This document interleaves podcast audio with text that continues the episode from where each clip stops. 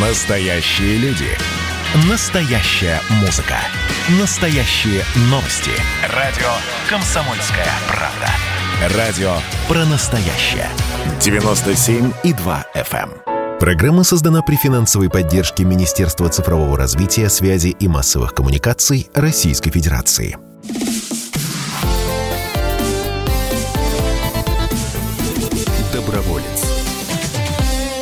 Здравствуйте, друзья. Комсомольская правда. Антон Челышев у микрофона. Постоянный ведущий программы «Доброволец» Роман Карманов и Вадим Ковалев сегодня творят добрые дела за пределами этой студии, поэтому в это воскресенье э, с вами я, и очень этому рад, друзья, и с огромным удовольствием хотел бы поприветствовать наших гостей сегодня. Это фонд «Дорога жизни», его руководитель Анна Котельникова и пресс-секретарь Анна Гальперина – коллеги, здравствуйте. Доброе утро.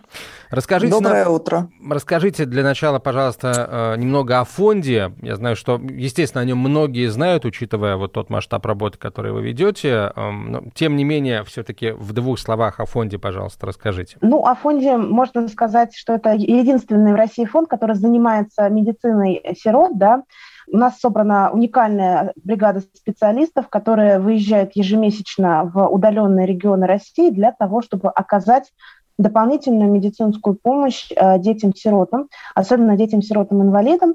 А почему мы ездим именно в отдаленные регионы? Потому что именно там большая нехватка специалистов медицинских, оборудования. И московские специалисты делятся своим ресурсом, своим опытом и э, помогают спасать детские жизни, э, помогают э, лечить их. И второе направление, которое есть у фонда, это программа «Брошенные дети в больнице». Это программа, которая помогает э, детям, которые только начинают, к сожалению, свой путь ребенка-сироты. Мы предоставляем круглосуточную няню, которая находится с ребенком, которого привозят в больницу. Э, и в больнице он находится до попадания в детский дом.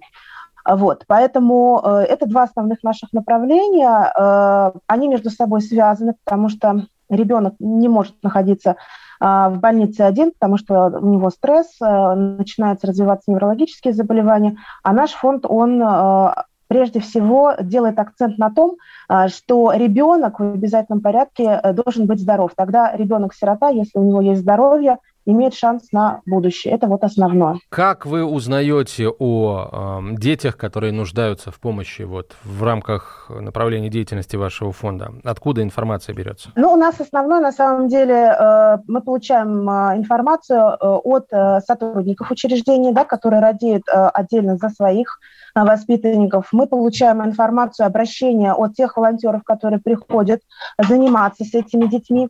И у нас, конечно, информацию эту мы получаем э, от э, тех, кто руководит этими учреждениями. То есть у нас есть э, обращение э, руководителей, э, директоров учреждений, которые хотят помочь своим воспитанникам. Вот, вот три основных направления. Давайте, наверное, поговорим о том, откуда берутся брошенные дети, в том смысле, а, что как вот начинается их сиротский путь. А, это оставление в роддоме, видимо, да, это такой а, первый источник, а, а, а второй это, получается, социальное сиротство, когда детей оставляют родители, детей, которым нужна помощь, которым нужен уход и лечение тщательное и дорогостоящее. Есть первый путь, это когда детей оставляют в роддоме, причем а, оставляют а, не только детей-инвалидов, а, которые рождаются уже с какими-то тяжелыми нарушениями здоровья, но и здоровых детей. Что касается э, детей-инвалидов, то как бы на первый взгляд кажется, что все понятно, да, родителям Чаще всего родителям прямо врачи в больницах говорят, что вы не справитесь, вы не потянете, этот ребенок будет овощем, это мы слышим постоянно, это будет э, неподъемный крест, у вас нет таких ресурсов и просто принуждают фактически родителей, э, женщину, которая после родов находится, в общем-то, в стрессе, отказаться от ребенка. Но и оставляют, естественно, здоровых а вот насколько, детей. Давайте, если позволите, вот на этом остановимся. А у врачей есть это право? Как это вообще с юридической точки зрения можно трактовать вот такие призывы?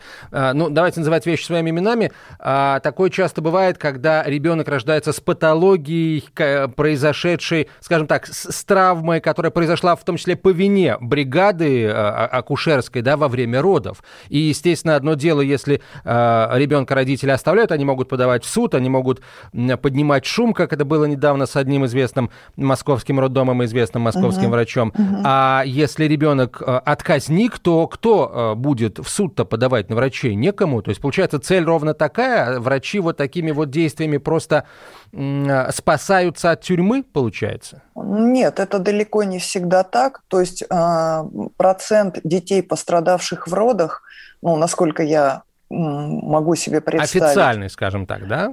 Я не угу. знаю официальной статистики, но вот судя по опыту работы, то, что мы видим в тех же сиротских учреждениях для детей-инвалидов, а, большинство детей все-таки рождаются с генетической или врожденной патологией.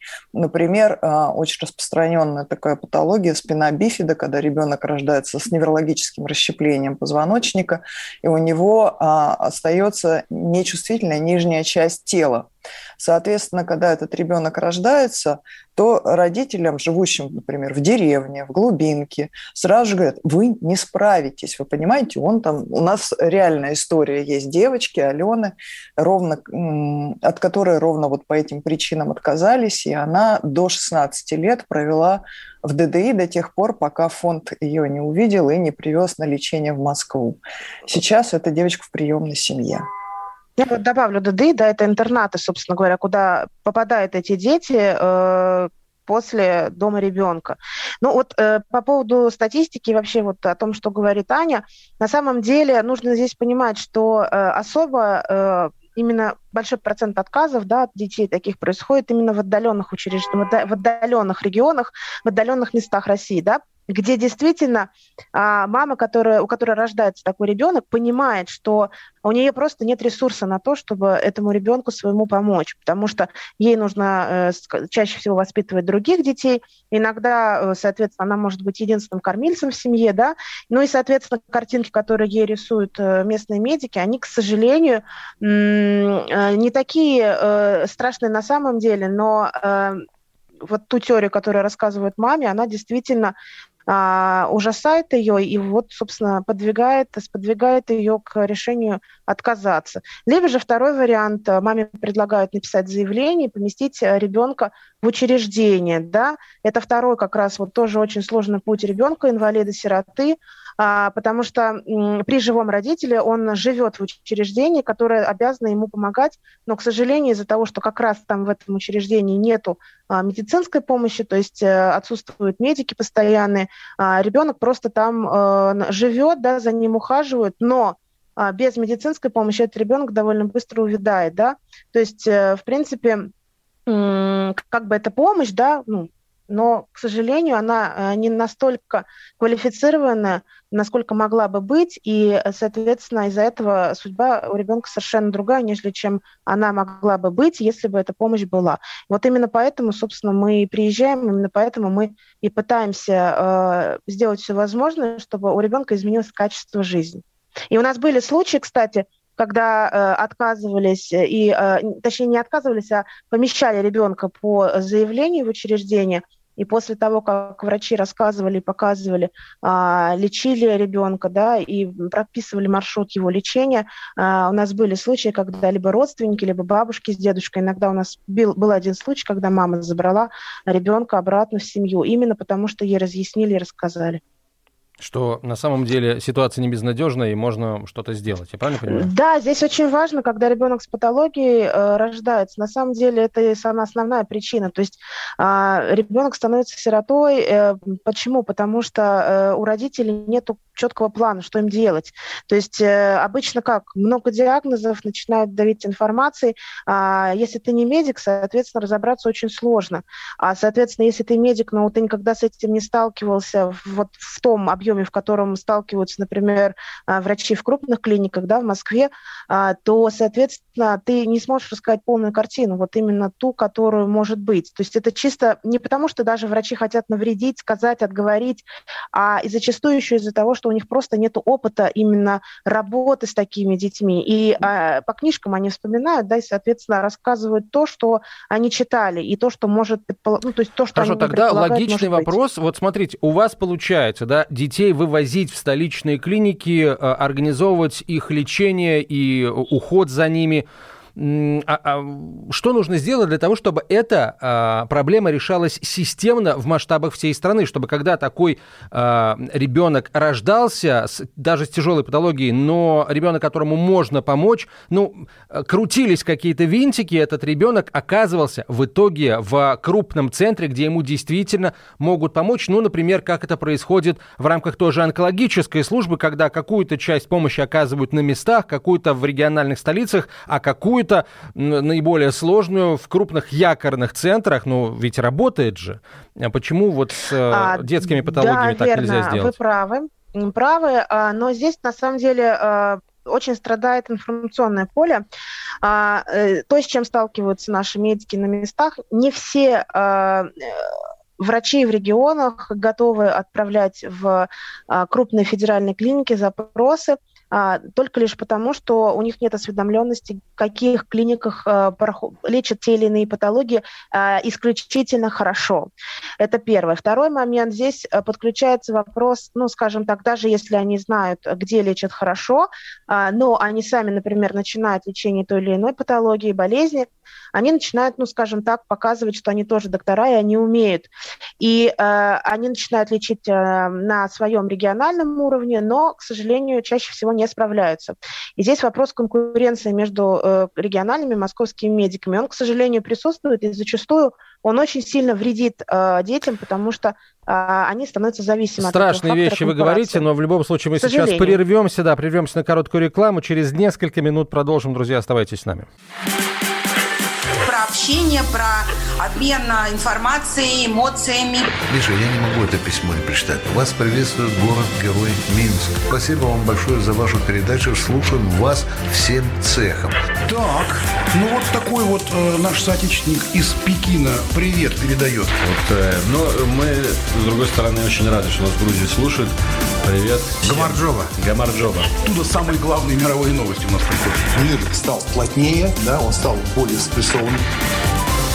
Комсомольская правда. Это радио.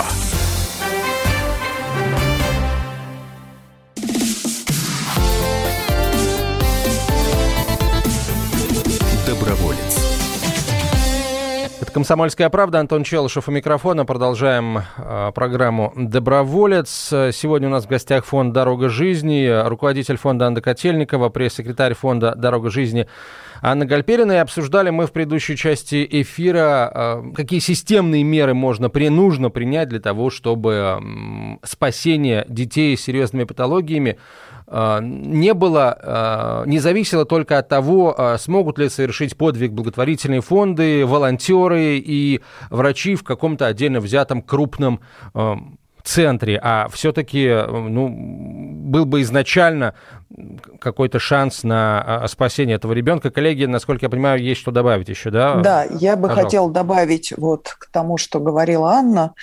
Как выглядит а, на сегодня учреждение для сирот-инвалидов, вот эти так называемые ДДИ, детские дома для детей-инвалидов? Это а, чаще всего находящиеся в, в глубинке, удаленные, в деревне или в небольшом селе, или даже в маленьком городке, а, такие учреждения на 100, 150, 200, 300, 400 тяжело больных детей.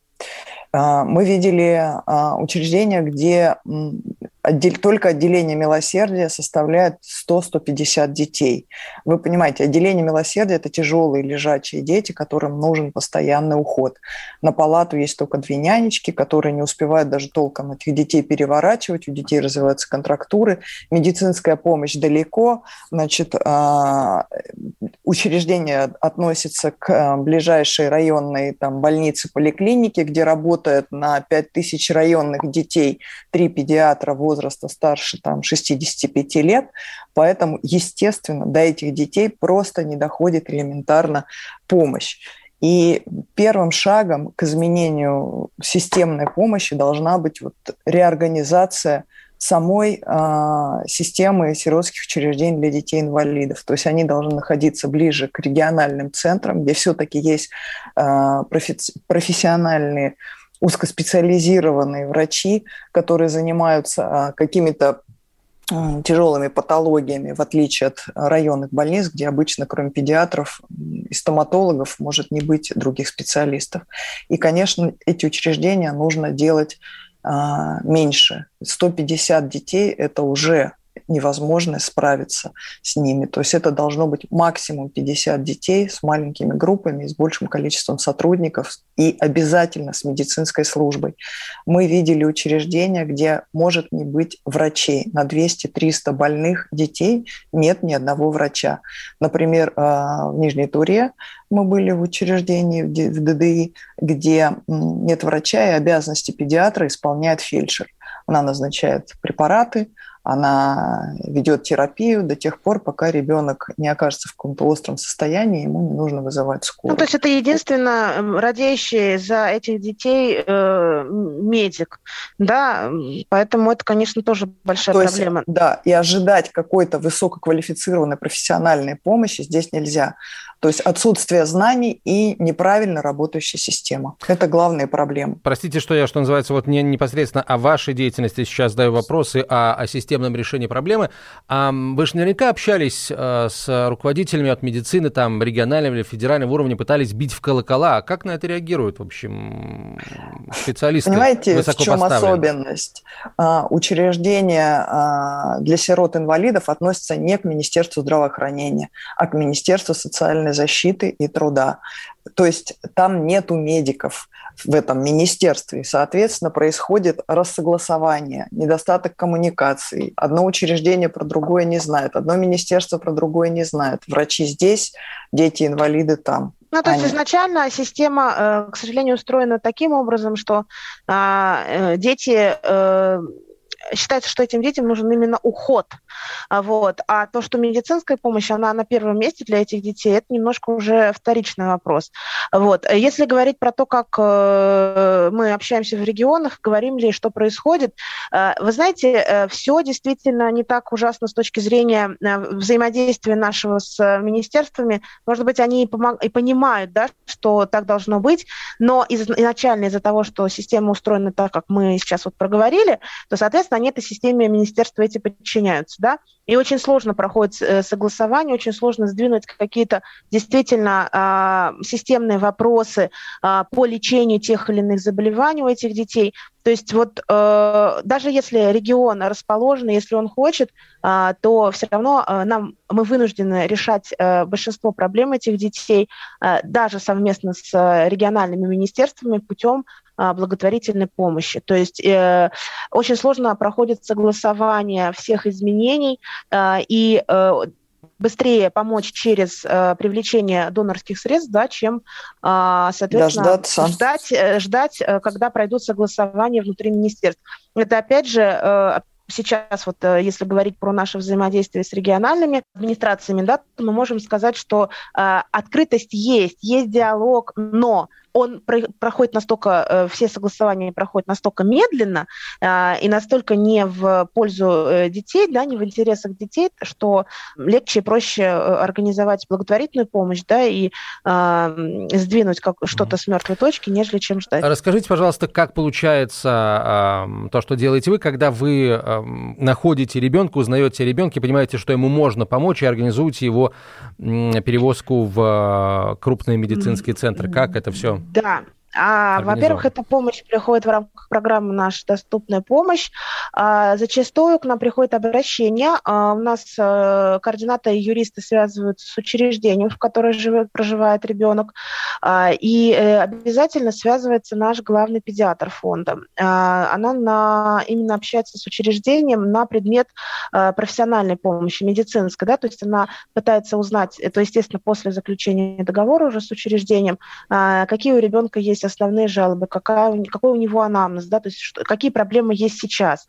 Дальше э, у нас э, организуется маршрут ребенка, да, то есть э, собирается медицинский консилиум, который, э, согласно его выпискам, согласно тем, э, э, скажем так, э, той информации, которую дает э, само учреждение, э, выстраивается маршрут лечения, помощи. То есть э, ребенка обычно госпитализируют в крупную федеральную клинику, и дальше там его комплексно обследуют. Если необходимо, то оперируют. После операции чаще всего это происходит реабилитационный период. А, и в это время находится с ребенком постоянная круглосуточная патронажная няня, которая помогает ему восстанавливаться а, во время а, его лечения, да, в реабилитационный период. И кроме того, если ребенок э, по состоянию здоровья запущен, то а, он зачастую находится в Москве на лечение от двух месяцев до э, полутора лет. То есть такие дети у нас тоже есть, э, которые э, действительно требуют вот такого комплексного длительного подхода. Таким детям, которые длительно находятся, мы обязательно предоставляем занятия с педагогом, с логопедом, с дефектологом. То есть э, мы стараемся сделать не только медицинскую часть организовать, но и педагогическую, психологическую, чтобы ребенок мог восстановиться во всех, да, со всех сторон, во всех сферах. И зачастую вот начинается как раз вот прогресс ребенка, то есть его развитие, то есть он понимает, что у него есть взрослый, который ему помогает, он понимает, что есть квалифицированные медики, педагоги и психологи, которые тоже ему помогают. И, конечно, ребенок очень преображается, и вот на вот этот период, конечно, когда мы начинаем рассказывать о том, каким ребенок был и какой стал, а, у нас э, находятся семьи, которые, приемные семьи, которые может быть, никогда бы не обратили на этого ребенка внимания, если бы он был в учреждении, в детском доме, а, в том состоянии, в котором он был. Но видя вот тот, э, ту динамику ребенка, которая присутствует, а, зачастую у нас те дети, которые приезжают, у, особенно дети, у которых сохранный интеллект, да, то есть которые говорящие дети, да, то есть ну, дети, у которых есть шанс дальше развиваться, и социализироваться, они обычно после лечения уходят в семью. То есть э, наша цель, конечно же, чтобы после лечения ребенок все же не вернулся обратно в учреждение, а нашел свою семью, нашел свой дом. Правильно ли я понимаю, что эм, лечение, операции это все ну, не в рамках ОМС, а за это платит фонд?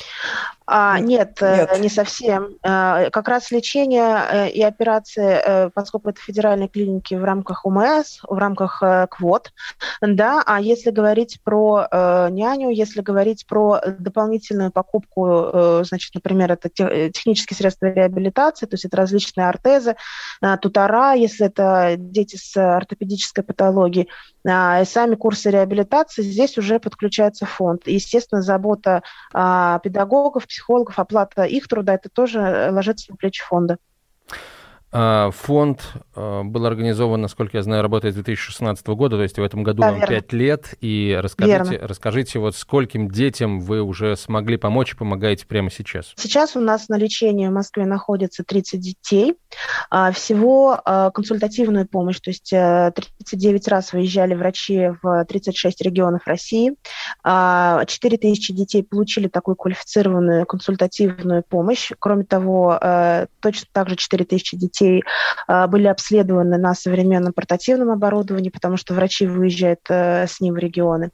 А, у нас 218 э, детей, остро нуждающихся в лечении, также получили помощь, прошли лечение, операции. 288, поправлю. 288. Да, и, и э, 45 детей у нас э, после лечения не вернулись в детский дом, а нашли свою семью. Сколько Если всего говорить... в России угу. нуждающихся в э, своевременной качественной медицинской помощи сирот с тяжелыми заболеваниями? Порядка 20 тысяч. А, То есть спас... сумма, она, э, число большое. А, число большое, но и тот, ту цифру, которую вы назвали, говоря об итогах своей деятельности, промежуточных итогах, это тоже очень большая цифра, и спасибо вам за это большое. Мы через несколько минут после короткой рекламы выпуска новостей продолжим. Радио «Комсомольская правда» — это настоящая музыка. Я хочу быть с тобой, напои меня водой твоей любви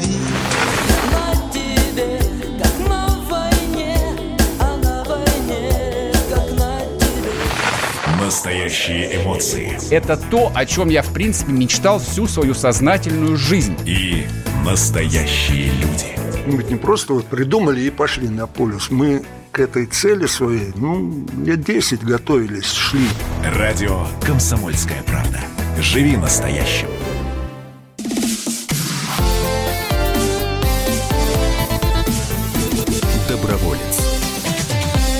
Мы продолжаем этот сложный, но очень э, важный и нужный разговор с фондом «Дорога жизни». Руководитель фонда Анна Котельникова, пресс-секретарь фонда Анна Гальперина на связи со студией. Говорим мы о помощи детям-сиротам с э, тяжелыми заболеваниями, которые нуждаются именно в высококвалифицированной медицинской помощи и, к сожалению, ее не получают вот, без помощи волонтеров, без помощи Э, благотворителей. Много ли вообще в принципе в России, в Москве и в других городах э, таких медицинских центров крупных, где детям с, с, с, с тяжелыми заболеваниями действительно могут помочь и не обязательно, если э, вот благотворительные фонды обратятся за этой помощью, но и родители сами могут за этой помощью обратиться и получить ее? По количеству я не сориентирую, но в, во всех крупных городах Москва, Санкт-Петербург, Новосибирск, Тюмень есть центры, да Екатеринбург есть центры, которые принимают это федерального масштаба, федерального уровня клиники, а, которые э, делают, э, действительно проводят серьезные сложные операции.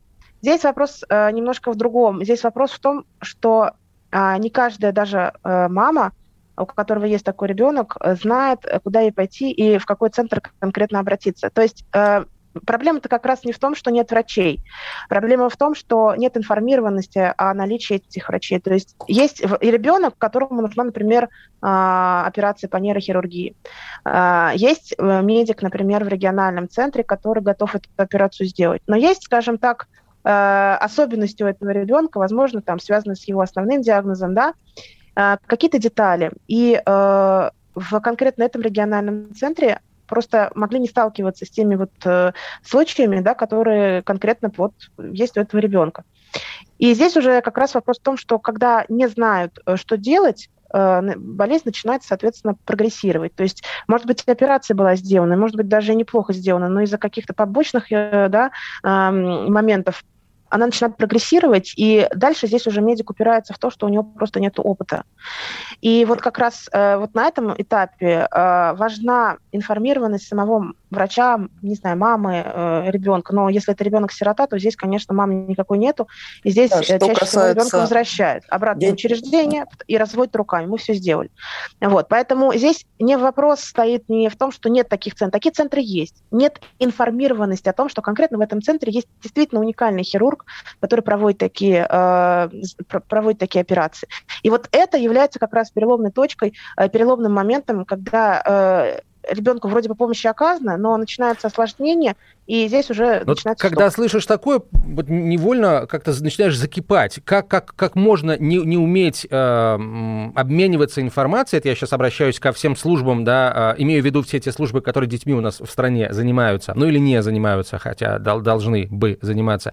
А, а, как можно не уметь э, передавать информацию, э, если телемедицина э, активно развивается? Да, верно, это верно. А, совершенно непонятно. Здесь еще, знаете как, здесь на самом деле еще зависит от э, а, самого региона. То есть если, например, а, регион, э, ну, скажем так, информационно благополучный, да, то есть э, если Э, человеческий фактор тоже включается. Если врач радеет, да, э, если он действительно э, готов и хочет помочь, а не перегружен, соответственно, своей работой, потому что это тоже определяющий фактор, то телемедицина, безусловно, будет организована. Но вы знаете как, я скажу так, для детей-сирот вопрос телемедицины стоит крайне редко. То есть действительно есть регионы, которые заботятся и радеют. Я не хочу сказать, что во всех все плохо, нет. Но чем дальше регион, соответственно, тем сложнее организовать процесс, и тем более, тем сложнее его организовать для ребенка-сироты. Да, Потому что, касается... никто не подойдет и не попросит, никто не будет настаивать, обивать пороги и так далее. Потому что, чтобы организовать сеанс телемедицины, это нужно, чтобы э, врач был заинтересован, чтобы представитель ребенка, соответственно, а, постоянно был на связи с врачом, и чтобы вот эта коллаборация была, и дальше уже состоялся звонок там с другим федеральным каким-то центром, который имеет опыт работы с такими детьми. То есть здесь, понимаете, не из-за того, что никто не хочет, не из-за того, что нет знаний, а много очень факторов, а, включая даже самый простой человеческий. Да, и что касается ребенка-сироты, я дополню. Да-да. А, Для того, чтобы его положить в больницу, ему нужен сопровождающий. То есть с обычным ребенком ляжет мама, а кто ляжет с э, сиротой-инвалидом. А, Лечение может занимать а, продолжительное время, как уже Анна сказала, и учреждение не в состоянии выделить а, одного из сотрудников на такой долгий срок. То есть, по сути, это как бы большая проблема для учреждения. То есть она должна отправить своего, там, не знаю, санитарку, нянечку, кого-то, платить, видимо, ей какие-то а, двойную ставку, да. командировочные, занять ее место, значит, ее работа ляжет на плечи других сотрудников, которых и так, в общем, не очень много. Это проблема. Другая проблема делает не только в том, что нужно сделать операцию, нужно провести реабилитацию. Это очень важно. У нас, к сожалению, вообще в стране проблемы с реабилитацией после тяжелых операций, а для детей-инвалидов это вдвойне. Проведенная операция, даже если она успешна, а, не принесет того результата, который нужен, если не будет правильной реабилитации. А для этого тоже нужны знания, нужны люди и нужен, в конце концов, человек, который будет с этим ребенком постоянно заниматься. У сотрудников а, сиротских учреждений такой возможности просто физически нет. Они могут любить детей, мы не говорим о том, что они плохие, они могут действительно, э, зачастую они работают за очень маленькие зарплаты, А, но, к сожалению, да, чисто вот, э, если говорить про медицинский маршрут, у них нет, э, у учреждения нет возможности отправлять ребенка на полтора-на два месяца на лечение, чтобы сотрудник находился здесь и сейчас с этим ребенком. Потому что а, группы, которые рассчитаны на 10-15 человек, а, за ними следит, например, два воспитателя, две нянечки. Соответственно, если одна уезжает в Москву э, лечить одного из этих воспитанников, то вторая остается одна с этими 15-10 детьми. То есть э, мы понимаем, да, что здесь уже учреждение понимает, что либо она выбирает одного ребенка, которого она а, кладет лечиться, э, э, который она кладет лечиться, да, либо же, соответственно, все дети, которые находятся в, этом, а, в этой группе, остаются на плечах одной няни. То есть, э, естественно, директор делает выбор в пользу остальных детей, потому что им тоже нужно, а, их нужно кормить, их, за ними нужно ухаживать, э, входить с ними на прогулки и так далее. То есть, э, к сожалению, здесь вопрос еще в кадровом дефиците. Это тоже один из факторов не получения квалифицированной медицинской помощи вовремя.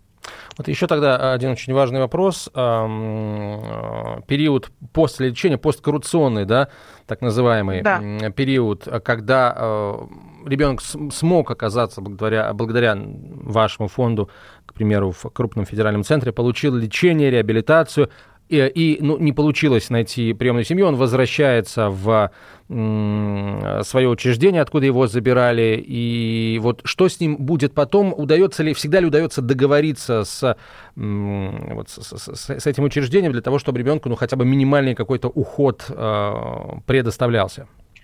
А, На самом деле вопрос важный, а, сложный, потому что наша задача, даже если ребенок уходит в учреждение, маршрут э, его э, лечения, его постоперационного периода, постреабилитационного обязательно прописать.